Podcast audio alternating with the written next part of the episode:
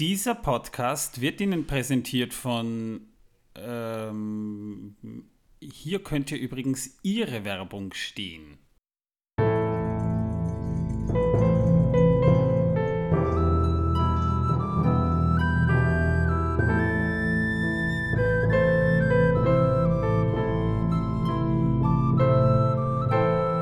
Megovanen, Melonin, küsst die Hand die Damen und Servus die Buben.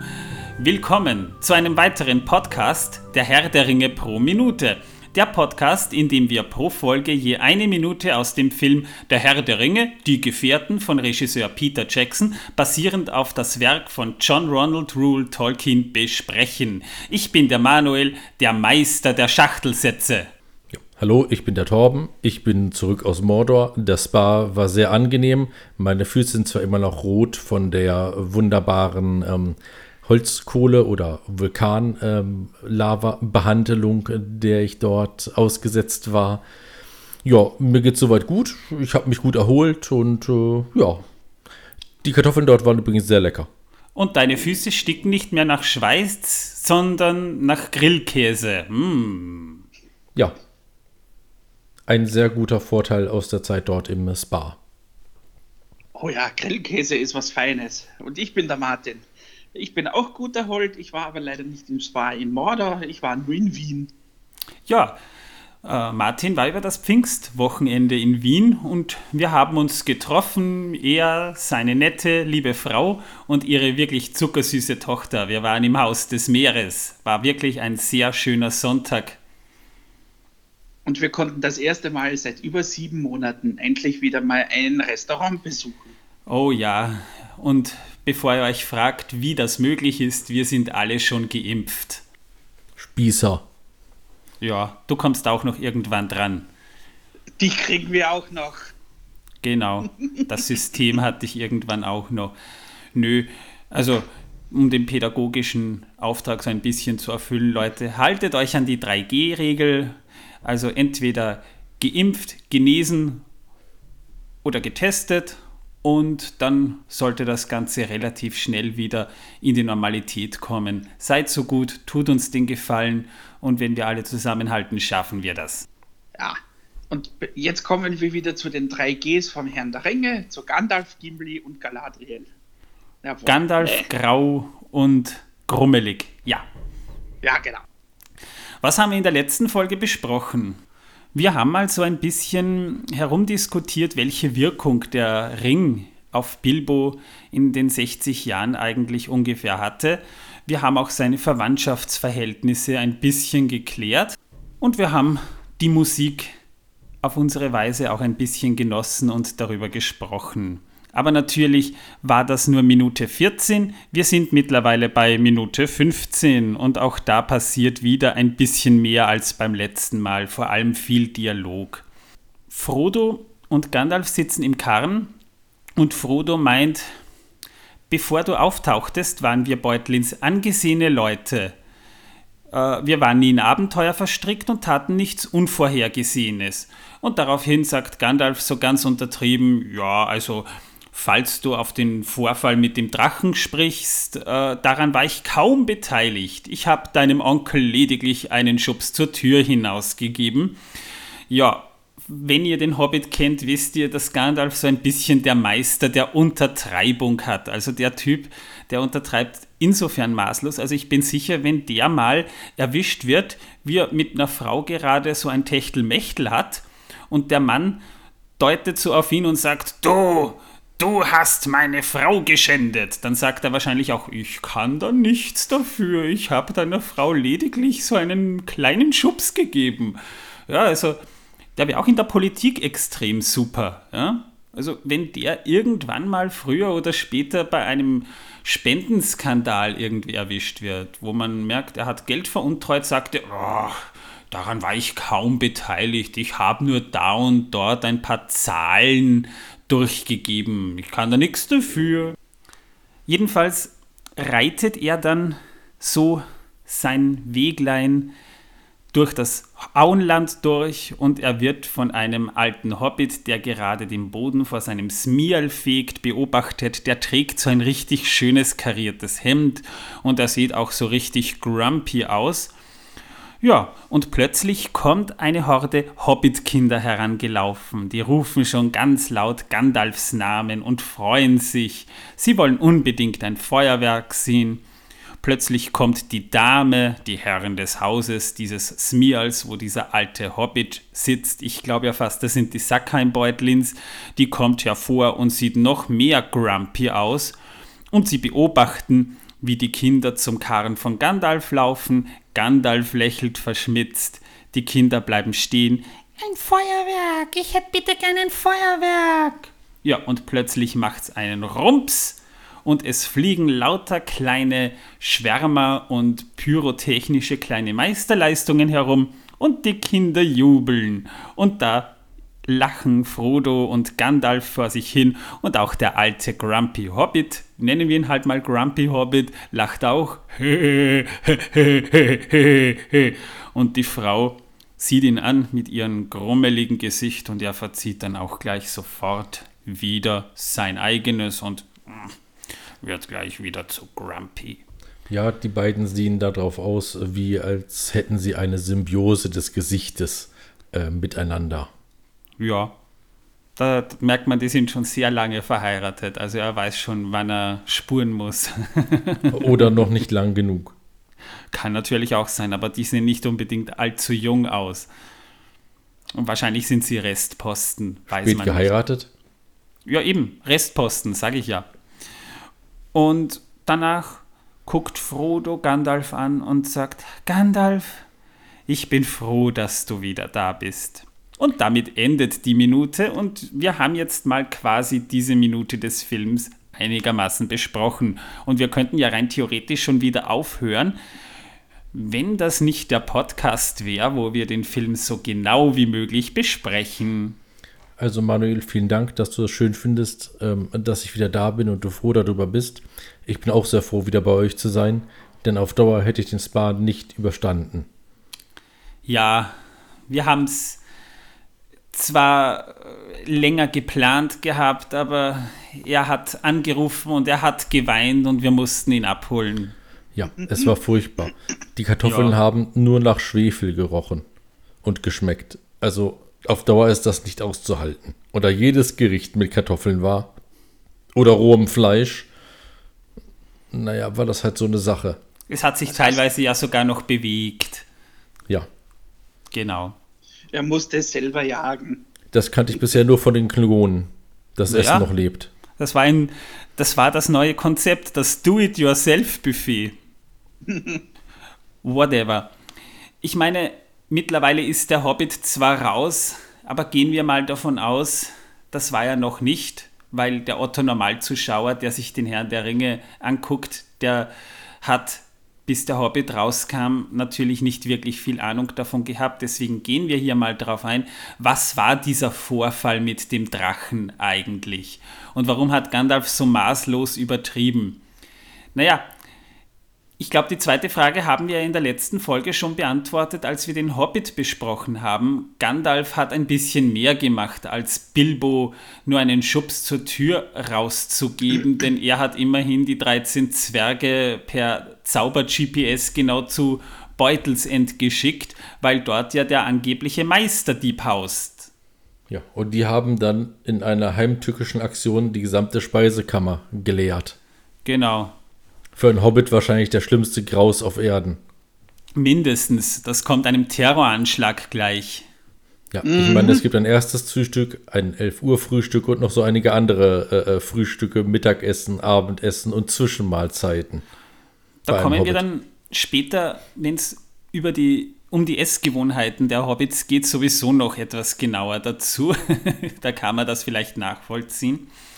Lange Rede, kurzer Sinn. Gandalf wurde sehr nachdrücklich, als er Bilbo dabei versucht hat zu überreden, auf dieses Abenteuer mitzukommen, was Bilbo dann über kurz oder lang ja auch tatsächlich gemacht hat. Aber Gandalf war jetzt nicht die graue Eminenz im Hintergrund, er war da schon sehr direkt dabei. Und sie haben ja einige Abenteuer erlebt, um sich auf dem Weg zum Erebor zu machen, denn die Zwerge wollten ihr Königreich zurückerobern. Und das ging natürlich nur, wenn man mal auf der einen Seite den Arkenstein wieder in Besitz nimmt, das Herz des Berges Erebor, das Königsjuwel. Auf der anderen Seite muss man aber auch abchecken, ist der Drache noch da und wie wird man ihn los? Denn genau das war das Problem. Und dafür brauchten sie halt Bilbo. Ja, und nach einigen Abenteuern, die wir mehr oder weniger dann später noch ein bisschen erwähnen werden, haben wir ja schon, als wir vom Ringfund berichtet haben, kamen sie schließlich am Erebor an. Das heißt, sie haben mit ihrer magischen Zauberkarte die Tür oder das Schlüsselloch gefunden, um den Erebor zu öffnen. Und Bilbo wurde dann vorgeschickt. Balin, der wahrscheinlich vertrauteste Zwerg zu Bilbo damals vor 60 Jahren, ist noch ein Stück mitgegangen, aber Bilbo ist dann in die Schatzkarte eingedrungen und dort ist der Drache Smaug dann erwacht. Äh, ich meine natürlich Schatzkammer. Und da gab es dann doch einiges hin und her, das im Hobbit-Film sogar ziemlich detailliert beschrieben wird. Im Film ist das Ganze wahrscheinlich sogar noch etwas opulenter oder sogar ziemlich sicher opulenter, denn die Zwerge, die dann rein sind, die sind erst rein, nachdem quasi diese Diskussion beendet war und Bilbo heimlich den Arkenstein in Besitz genommen hat. Und als er das aber bemerkt hatte, ist Smaug voll Wut, ist er dann raus aus dem Berg und hat die Stadt Esgaroth angegriffen und lange Rede, kurzer Sinn, er hat die Stadt niedergebrannt, aber wurde letztendlich durch den Helden Bart, der in Esgaroth wohnte, ein Nachfahre der Fürsten von Tal, vernichtet worden, indem er ihn einen Pfeil in den Bauch hineingeschossen hat. Ja, jedenfalls wurde so Erebor gerettet kann man so sagen. Das heißt, das war dieser Vorfall mit dem Drachen. Ich gehe jetzt aber ganz klar nicht auf die Schlacht der fünf Heere ein. Das würde jetzt zu weit führen. Jetzt ist aber Gandalf nicht sonderlich beliebt im Auenland. Früher zu Beginn war er es noch. Das wird auch im ersten Kapitel des Hobbits noch erwähnt. Gandalf war ein Freund des alten Tuck. Gandalf als Zauberer war an den Hobbits eigentlich immer sehr interessiert und hat eben Freundschaft mit dem Tain des Auenlandes geschlossen, mit dem Obermufti sozusagen. Das war eben der alte Tuck. Gerontius Tuck war sein Name und er hat an seinen Geburtstagen immer ein Feuerwerk steigen lassen, wenn der alte Tuck wieder eins seiner Feste veranstaltet hat. Und da war Gandalf bei den alten Hobbits noch in bester Erinnerung, aber nach dem Tod des alten Tuck ist auch Gandalf nicht mehr im Auenland erschienen, bis eben Bilbo 50 Jahre alt war, denn da tauchte er schließlich wieder auf. Ja, und nach dem Abenteuer und nachdem Bilbo von seinem Abenteuer zurück ist, ist Gandalf eben auch immer wieder aufgetaucht und die Hobbits haben eins und eins zusammengezählt und haben Gandalf die Schuld dafür gegeben, dass Bilbo einfach so für ein Jahr mal verschwunden ist und dann plötzlich wieder mit Säcken voll Gold und Edelsteinen wieder aufgetaucht ist. Ja, und deswegen, weil er auch andere Hobbits inspiriert hat, so quasi ihr eigenes Abenteuerding durchzuziehen, was genau das auch immer bedeutet, da wird eigentlich nirgends drauf konkret eingegangen, wird Gandalf als Störenfried angesehen. Und zwar mittlerweile sogar offiziell, also dürfte sogar der Bürgermeister von Michelbinge das mittlerweile gesagt haben, dass Gandalf den Frieden des Auenlands mutwillig stört. Also was diese Abenteuer sind, kann ich dir sagen. Einen Schritt über die Grenze des Auenlandes hinaus tun und wieder zurückhüpfen. Ja, Kann sogar sein, ja. Ein Riesenabenteuer für einen äh, Hobbit. Ja. Naja, aber wie gesagt, und das merkt man auch im ersten Kapitel des Buchs, da gibt es nämlich eine Passage, da sitzen ein paar Hobbits im Efeubusch, nämlich zum Beispiel eben auch der alte äh, Halfast Gamgee, auch als der Ohm bekannt, der sich mit anderen Hobbits, nämlich den Zwiefußens und den Sandigmans von Hobbingen unterhält. Die Zwiefußens wohnen in derselben Straße am Beutelhaldenweg, wo auch die Gamgis und ganz oben eben Bilbo und Frodo wohnen und eben dann die Sandigmans, die die Mühle haben. Und da haben sie eben auch darüber geredet, dass Bilbo immer verwunderlicher wird. Om Gamgee hat eigentlich immer positiv gesprochen, weil Bilbo immer nett zu ihm war und er war ja auch der Gärtner von Bilbo, bevor Sam es wurde. Und da ging es eben auch darum, dass Bilbo erst so merkwürdig wurde, als Gandalf auftauchte und er hat so quasi die Zucht und Ordnung des Auenlandes gestört. Da gibt es immer diese Probleme mit der Zucht und Ordnung im Auenland. Aber, wie man ja schon weiß, äh, hilft der Kernseife, ne? Kernseife ist immerhin der beste Weg zur Weisheit.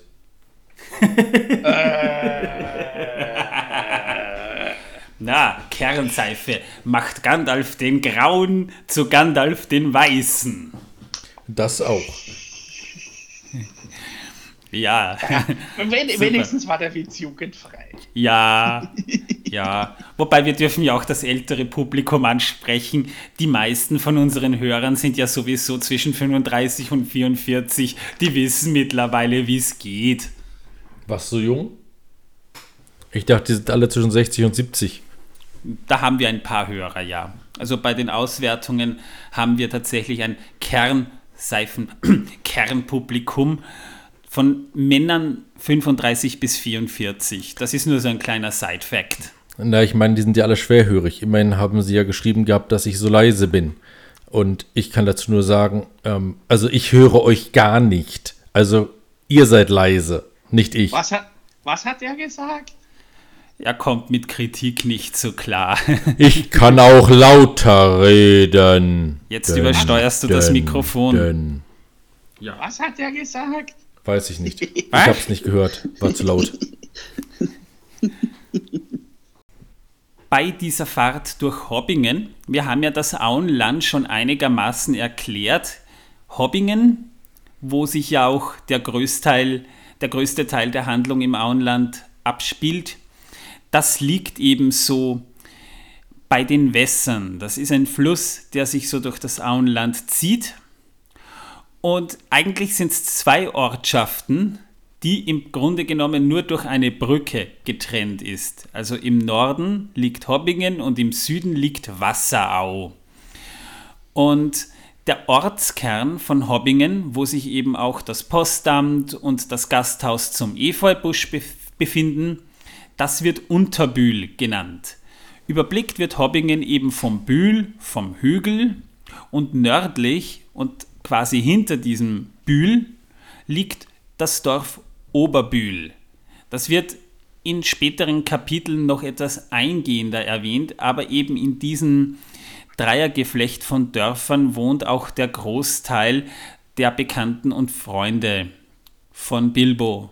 Jetzt nicht von Frodo, da kommen wir später noch näher dazu, aber gerade beim Fest wurden eigentlich alle aus diesen drei Dörfern eben eingeladen, weil die eben mit Bilbo auch am meisten zu tun hatten.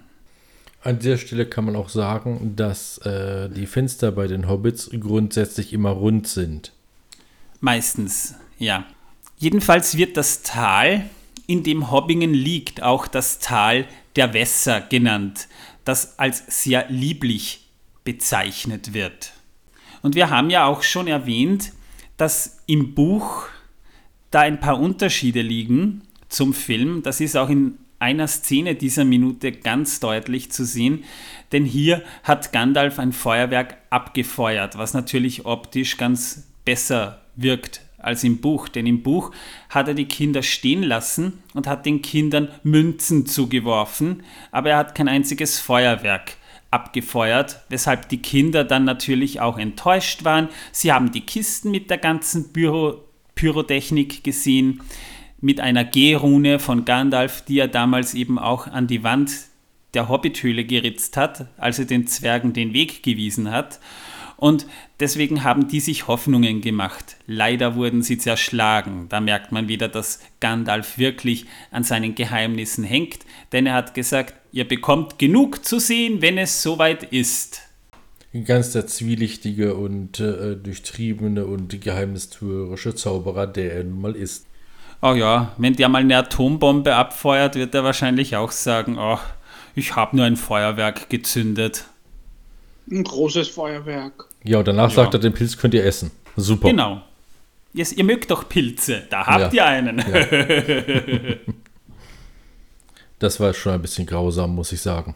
Jedenfalls wird hier bei dieser Szene dann schon eindeutig, das hat Torben schon vor einigen Folgen angemerkt, dass die Frauen scheinbar bei den Hobbits eindeutig das Sagen haben und die Gewalt im Haus haben. Denn wenn der Mann nicht mal lachen darf, wenn ein Zauberer ein Feuerwerk abfeuert, dann muss der Haussegen schon gewaltig schief hängen. Der Mann darf vor der Tür kehren und die Frau, ja, die kommt eben und stemmt ihre Hände in die Hüften und guckt grantig und schon ist es vorbei mit Spaß. Ja, vielleicht sind auch die Hobbit-Frauen alle ähm, die Spaßpolizei des Auenlandes. Das weiß Ja, man das nicht. sowieso. Vielleicht haben sich ja so, eine geheime äh, Institution zusammengeschlossen. Und die Männer ahnen das nur, wissen es aber nicht mit Sicherheit und haben halt Angst, dass es sich bewahrheitet. Oder was für schlimme Dinge sie tun könnten. Zum Beispiel nicht mehr kochen.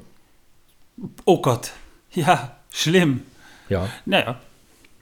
Wobei, ich glaube nicht, dass das bei den Hobbits äh, die klassischen Geschlechterrollen sind, weil ich glaube, viele männliche Hobbits müssen bei dem, was die so zusammenfressen, auch kochen.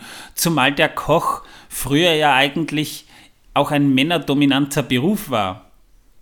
Also der klassische Koch. Ja, aber das Problem ist, die Männer können nicht so viel kochen, wie wenn ihre Frauen mitkochen würden. Verstehst Ja, du? Frauen kochen ja sowieso meistens bei den Hobbits. Man hat es ja gesehen. Ja, vor Wut. Genau. Völlig richtig. Da hast du absolut recht. Aber wir wollen uns jetzt keinen Shitstorm wegen, sexuell, wegen Sexismus einhandeln. Deshalb mal sorry. Äh, wir analysieren hier wirklich nur die Bilder, wie wir sie hier sehen. Ach, wenn es zu einem Shitstorm kommt, dann, dann habt eh ihr beide euch den eingehandelt, weil ich war ja jetzt die ganze, äh, die ganze Diskussion über ruhig. Ja, Ja, du hast ja auch eine Frau. ja ich ja auch. Ja, das ist mir doch egal. Nö, aber in unserer Beziehung bin ich der Koch. Ach, in unserer Beziehung teilen wir uns das auf. Wir kochen beide gleich gut. Das passt perfekt. Das ist perfekt, ja. Das ist super. Ein anderes Problem, wir sehen ja auch in dieser Minute Gandalf ziemlich häufig rauchen und schmatzen. So, Und er hat keine Kartoffeln im Mund. genau, sondern Karamelltoffees. Und zwar, äh, das hat folgenden Grund, man hat herumexperimentiert. Man machte sich schon damals, Ende der 1990er und zu Beginn der 2000er die Sorgen, dass ein rauchender Zauberer für einen Film, der ja hauptsächlich für ein junges Publikum auch gemacht sein sollte, oder als Familienfilm, whatever, ob sinnvoll ist, dass dieser Zauberer raucht. Deswegen gab es so den Running Gag, dass man Gandalf des öfter mal ein Karamelltoffee in den Mund gab und er einfach das lutschen sollte, um sich das Rauchen abzugewöhnen. Hat das aber dann nicht näher verfolgt. Ich meine, später dann, viel später, sehen wir Gandalf nochmal mit einem ordentlichen Raucherhusten, der eigentlich total unnötig in dem Film war. Man hat sich aber von dem Gedanken dann doch irgendwann verabschiedet, nämlich als klar war, dass Pfeife rauchen gehört zur Hobbit-Kultur ganz einfach dazu. Das ist auch in Tolkiens Werk bereits so beschrieben. Ich meine, klar, wir wollen jetzt mal die Krebsrate unter den Hobbits nicht analysieren. Da haben wir vielleicht später bei einer anderen Folge mal Zeit dafür. Aber grundsätzlich hat man es dann einfach beibehalten, weil es nicht sinnvoll ist. Aber genau deshalb sehen wir Gandalf des öfter mal schmatzen, weil er Karamelltoffees lutscht. Ja, und nachdem wir hier ja doch schon einige Statisten sehen, und zwar ziemlich viele Kinder, aber eben auch Stunt-Doubles, die aufgrund der Größenverhältnisse jetzt nicht von Minimi-Models gespielt wurden, sondern tatsächlich von ausgewachsenen Menschen. Aber das macht ja nichts. Wichtig sind hier vor allem die Kostüme. Und die Kostüme bei den Hobbits sind so eine Sache für sich, denn gerade das Kostüm und Rüstungsdesign bei dem Film ist ja schon gigantisch. Da ist ja Weta Workshop wirklich, die haben ja rangeklotzt. Das wird heute fast schon hunderte Milliarden Dollar verschlingen, was man damals ausgegeben hat. Ich frage mich immer noch, wie der Film, also wie alle drei Filme zusammen, nur um die 200 Millionen Dollar gekostet haben. Denn die haben wirklich 19.000 Kostüme gemacht. 40 Näherinnen waren da dran beteiligt. Beteiligt war, also die Leiterin war Gilia Dixon und die hat quasi die Kostümabteilung des Herrn der Ringe geleitet. Die hat auch die meisten Skizzen nach den Vorgaben von Alan Lee und John Howe angefertigt. Das heißt, da ist man wirklich ans Werk gegangen und musste aber dann eben von jedem Kostüm der Hauptdarsteller 30 Stück machen, 10 für die Darsteller, weil irgendwann passt vielleicht was nicht, geht vielleicht mal kaputt oder sonstiges. Dann noch drei für die Minimi-Models, also vor allem bei den Hobbits wichtig, wo man kleinwüchsige Menschen genommen hat, bei sehr starken Szenen oder wo es eben mit Tricktechnik nicht mehr ging. Und dann nochmal zehn für die Stunt-Doubles, die ja auch noch da waren. Ich meine, die Minimi-Doubles und die Stunt-Doubles haben sich teilweise die Arbeit geteilt. Da gibt es einige ganz nette Videos auch auf YouTube zu sehen. Aber man muss sich das einfach mal vorstellen. 30 Stück für jeden und natürlich dann die Statisten auch noch. Also insgesamt 19.000 verschiedene Kostüme. Das ist gigantisch. Und die Hobbit-Kostüme, die sind sehr englisch angehaucht. Und zwar hat sich da Gilia Dixon an die englische Mode des 18. Jahrhunderts orientiert. Ja, vorwiegend bei den Hobbits eben gelb und grün, Kniehosen, äh, bei den reicheren Hobbits, also Frodo und Bilbo, die tragen ziemlich viel Samt, manche tragen Tweed, manche eben kariert und äh, man musste das natürlich auch entsprechend an die Hobbit-Füße anpassen, weshalb dann eben die Hobbits eher kurze Kniehosen tragen, damit man auch die Füße besser sieht und die logischerweise auch mehr Bewegungsfreiheit haben, weil die brauchen ja keine Schuhe, also brauchen sie im Grunde genommen auch keine weiten Hosen. Ja, und die Frauen tragen Schürzenkleider. Sie erinnern mich so ein bisschen auch an die Dirndeln, wie sie bei uns früher schon getragen wurden und heute auch noch aus traditionalistischer Sicht gerne getragen werden. Ja, und äh, im Vergleich zu damals, wo es ja nicht sonderlich viele Hosentaschen gab, das ist eine Erfindung, die ist erst etwas später gekommen, haben die natürlich viele Beutel bei sich, manche sogar zu groß, später dann, wo sie unterwegs sind, die Hobbits. Ja, und vor allem eben auch Rucksäcke und diese, diese Hängebeutel, die man sich so über die Schulter wirft, sieht man auch einige. Eine interessante Sache ist übrigens, dass es die Brusttaschen vor den Hosentaschen gab. Ja, und von denen gibt es nicht mal wenige bei den Hobbit-Kostümen. Also ich glaube, jeder Hobbit hat ein Taschentuch bei sich. Mhm. Ich meine, Bilbo wäre ohne seins fast nicht gegangen. waren auch also echt gut, ähm, um den äh, Ring zu verstecken, haben wir festgestellt. Oh ja, nicht nur. Und Hüte. Hüte sieht man dann auch einige. Die Männer haben eher dunkle Hüte und die Frauen eher helle Hüte. Und mit weiten Krempen oder manche haben auch einen formlosen Filz übergestülpt. Kann man mit viel Fantasie als Hut bezeichnen, aber in den meisten Fällen, ja, man erkennt da auch so ein bisschen die, ich will jetzt nicht sagen die Klassenschicht, aber auf jeden Fall die Reicheren und die Ärmeren kann man da auch ein bisschen auseinanderhalten.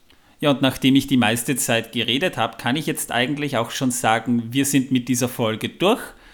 Mehr gibt es jetzt dazu eigentlich nicht zu sagen. Lach nicht, ist so.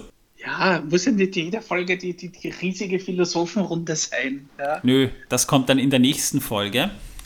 Denn in der nächsten Folge werden wir tatsächlich ein bisschen diskutieren und zwar Themen, die vielleicht gar nicht so unwichtig sind.